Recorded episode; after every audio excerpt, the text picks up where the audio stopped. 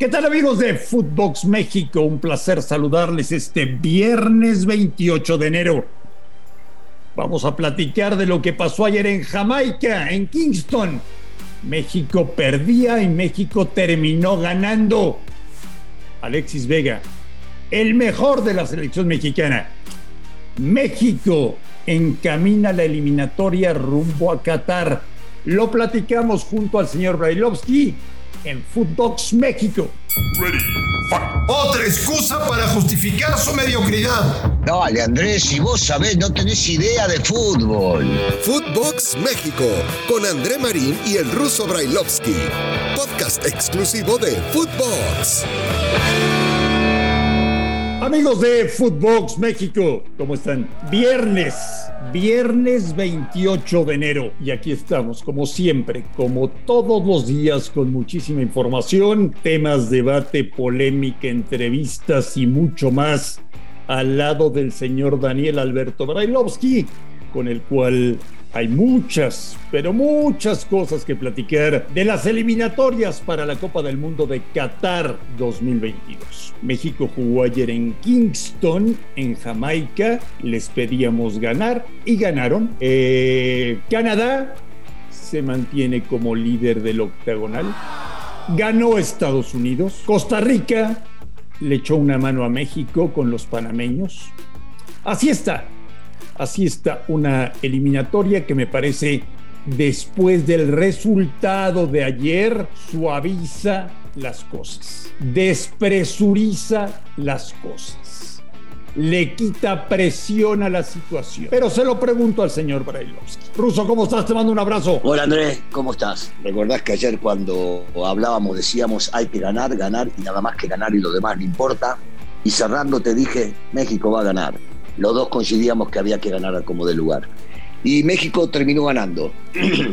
si me pongo a analizar el partido, seguramente algunos no estarán de acuerdo conmigo, pero, pero para mí no jugó mal México. Y dale con eh, eso. fue dominador de, principio a fin del encuentro, con 11 hombres y contra 10 también. Eh, una falla garrafal, en este caso Araujo, un jugador sumamente experimentado, que despeja la pelota de cabeza hacia el centro lo primero que te dicen los grandes defensas es hay que despejar hacia el costado. Eh, no puede rematar bien y falla. Eh, Funes Mori, la pelota le termina pegando y le cae a Johnson que termina definiendo y definiendo bien. Y México no se volvió loco, siguió jugando, siguió intentando. Vinieron bien los cambios del técnico porque Coronita entró inspirado como para poder llegar a desequilibrar y sí lo hizo sobre el sector derecho porque Vega siguió siendo el jugador desequilibrante, el más importante que tenía la selección en la ofensiva, y porque apareció Henry como apareció Henry contra Jamaica y termina dando el gol de la esperanza para poder llevarse un buen resultado. Eh, hubo, hubo cosas para destacar, si bien es cierto lo individual eh, es importante, yo, yo en lo colectivo eh, me voy más conforme de los partidos que había visto anteriormente. te quiero preguntar individualmente porque cuando se dan ese tipo de partidos, ¿no? Ya sabes, eh, todo lo que se cuenta y todo lo que se dice de que si algunos futbolistas mexicanos cuando salen de su zona de confort se arrugan, se hacen chiquitos, se esconden, no quieren tener la pelota en los pies, etcétera, etcétera, etcétera, etcétera. Señor Brailovsky, ¿el partido que dio ayer Ochoa fue bueno o malo? No tuvo demasiadas intervenciones para, para, para lo que venía jugando la selección y los errores que se cometían y que debía aparecer Memo para salvarlo, cumplió. Cumplió. Ante la lesión de Jorge Sánchez, ¿cómo entró el Chaca? La verdad no, no lo vi bien, no lo vi bien. ¿Te acuerdas que yo te decía que imaginaba que el Cata iba a jugar porque el Cata estaba en un nivel superior a ambos? Eh, no apareció ni de, ni de recambio porque eh, salió Sánchez, desgraciadamente, por una lesión. Entró el Chaca, eh, muy, muy impreciso, muy seguro, raro en él. Eh, perdió muchas pelotas, no, no se enganchó rápidamente con lo, que, con lo que pretendía el técnico cuando lo pone, que era subir más por ese costado y tratar de, de crear situaciones. No, no, no lo vi del todo bien, yo te diría regular el Chaca. La pareja de centrales, Araujo y Moreno, ¿cómo andamos? Bien, con mucho manejo, con mucha experiencia, eh, sin volverse locos. eh, ganando donde tenían que ganar, que tuvieron pocas intervenciones como para neutralizar al equipo rival. Eh, una manchita, como te dije anteriormente, eh, la falla en el despeje de Araujo hacia, hacia el centro del área, cosa que no se debe hacer. Pero si me hablas de la pareja en sí, bien, a secas, pero bien. Gallardo no termina por despegar. No termina por despegar, pero ayer no fue tan bajo su nivel como en los otros partidos que lo veníamos viendo. Trató de colaborar, estuvo atento, eh, si bien es cierto por momentos impreciso y en otros no dando lo que se espera porque tiene para dar muchísimo más, eh, cumplió y a secas, cumplió. ¿Extrañó mucho México a Edson Álvarez? En realidad no, tenemos que ser sinceros. Eh, mirá que Edson es titular indiscutido en el esquema de, Martino. Juegue como juegue, con línea de tres o con línea de cuatro, jugando en el medio o de, o. No, no porque para mi gusto Héctor Herrera jugó un gran partido. Eh, jugó más libre desde esa zona, tuvo más espacio como para poder manejar la pelota, la manejó bien, eh, cubrió espacios cuando tuvo que cubrirlos. Entonces no, no, no lo extrañó y, lo de Héctor, un punto alto en la selección. No el más alto, pero un punto alto. ¿Qué te pareció Herrera y Guardado? Bueno, Herrera te acabo de mencionar recién, me parece, me parece que, fue, que fue bueno. Guardado eh, en lo suyo. Eh, otra vez, habíamos hablado previo a que debía jugar un tipo experimentado. ¿Qué patada le metieron? Le una patada bárbara y, siguió, y siguió jugando. Increíble, ¿no? Que el árbitro no la vea y que tenga que ir al bar, pero bueno. Este, por suerte se terminó corrigiendo el tema. Eh, Guardado cumplió en el tema del manejo, en el hablar, el de la experiencia, el de juntarse en la mitad de la cancha. Aceptable, aceptable lo, de Guardado. por el otro lado, el que, que apareció por el otro costado, Charlie, me parece que sigue demostrando un gran nivel, un gran nivel que eh, llevó a levantar puntos de la selección en el conjunto, ¿eh?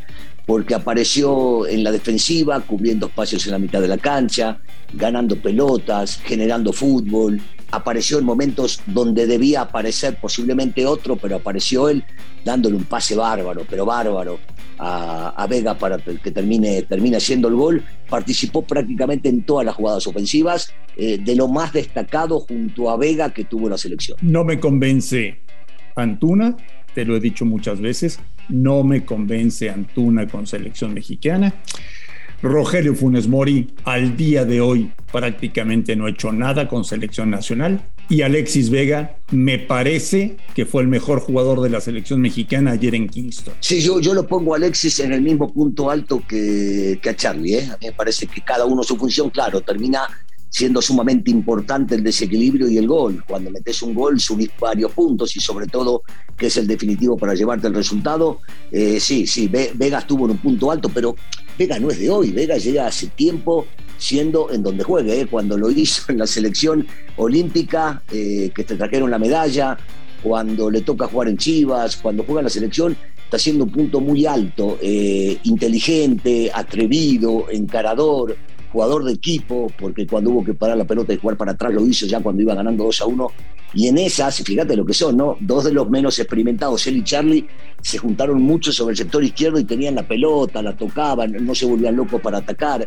Eh, bien, son dos puntos sumamente altos que seguramente el técnico los va a seguir teniendo en cuenta, pero ya no de recambio, ¿eh? porque recordemos que si estaban todos los titulares, yo no sé si Charlie y Vega jugaban, porque, a ver, está Chucky, juega Chucky, pero ya lo tenés a Vega como alternativa y el Chucky puede jugar por derecha y pelear con Corona, porque hoy por hoy, Vega hoy por hoy es indiscutible, al igual que Charlie, ¿eh?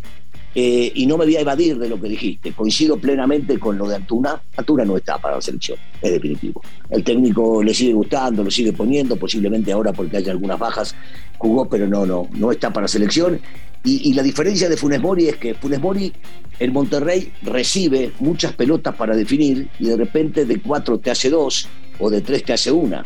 Acá no está, porque esta selección no juega como juega Monterrey y Funes Mori no tiene oportunidades. Y cuando de repente parece una media oportunidad, el tipo le termina pifiando la pelota o, no generando la, oportunidad. Pero puntualmente no han andado, no han andado ninguno de los dos. Oye, Russo, tú y que eh, yo somos bastante detallistas y observadores. Cuando caen los goles de México, ayer en Kingston, hay un... Sí, sé a dónde vas, sé a dónde vas. Hay un desfogue de Martino que no habíamos visto, eh, o sea, levanta los brazos, sale corriendo, eh, como si se quitara una gran presión de los hombros.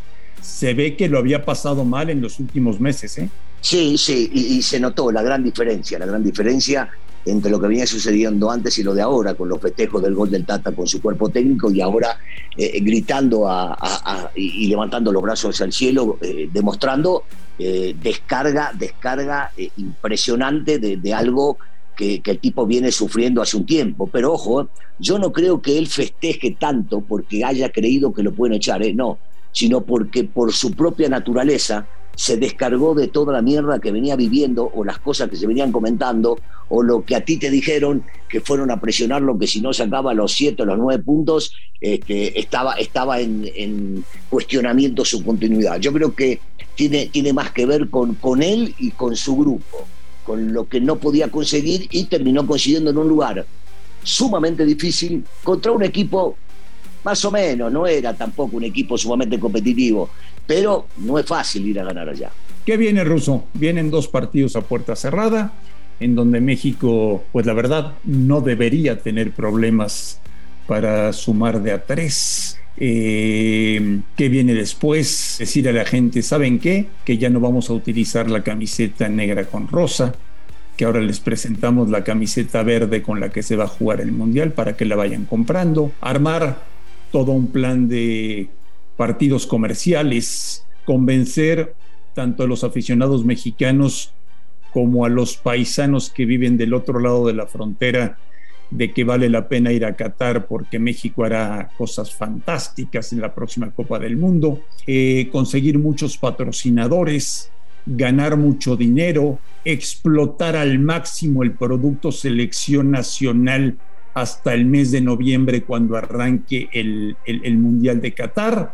Y después, después de la eliminación, volver a empezar de cero. Eso es lo que viene, señor Braille. Pero para, Manín, pero para, para. Pongamos un alto. Para llegar ahí hay que ganar los próximos dos partidos. ¿Estamos de acuerdo? pero México va a calificar. Eh, vos, vos sos demasiado atrevido. Yo voy partido a partido el que tuvo la oportunidad, y vos lo hiciste seguro, yo también, pero no mucha gente, de ver el partido de Panamá contra Costa Rica, este, eh, eh, ellos tienen armas para complicarte, hay que ser inteligente de cómo jugarles y no, no regalarles absolutamente nada. Pero primero, primero hay que pasar por ahí para después estar pensando en todo lo otro que estás diciendo, que es cierto, ¿eh? lo conocemos todos. Es tan real como lo acabas de pintar y esto sucede hace bueno, desde que tengo uso razón en el fútbol mexicano, inflar el globo y vendernos absolutamente todo lo que hay que vender, pero nosotros vamos a seguir siendo claros con la gente y les vamos a contar la realidad de todo lo que puede llegar a ver eh, próximamente. Pero vayamos otra vez, vayamos paso a paso, Andrés. Primero Costa Rica, primero Costa Rica, después Panamá y después de eso vamos a empezar a divertirnos con las barrabasadas que nos quiere vender. Yo, yo antes de despedirnos, Hoy, hoy viernes 28 de enero, Ruso, quiero mandarle un gran abrazo, gran abrazo a una persona que tú y yo queremos mucho, porque debutó de manera brillante ayer en la eliminatoria sudamericana. Al señor Diego Alonso, buen amigo del señor Brailovsky, buen amigo de André Marín, porque debutó como técnico de Uruguay, ganaron en Paraguay y encaminaron la posibilidad de que los uruguayos vayan a la Copa del Mundo.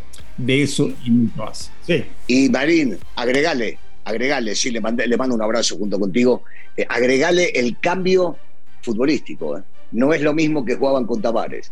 Fue agresivo durante 90 minutos, fue a presionar arriba, nunca cuidó el 1 a 0, debutó a tres jóvenes de titulares. En los previos, sabés que vos agarrabas y escuchabas o leías los periódicos eh, que salían en internet, lo mataban, lo puteaban a Alonso.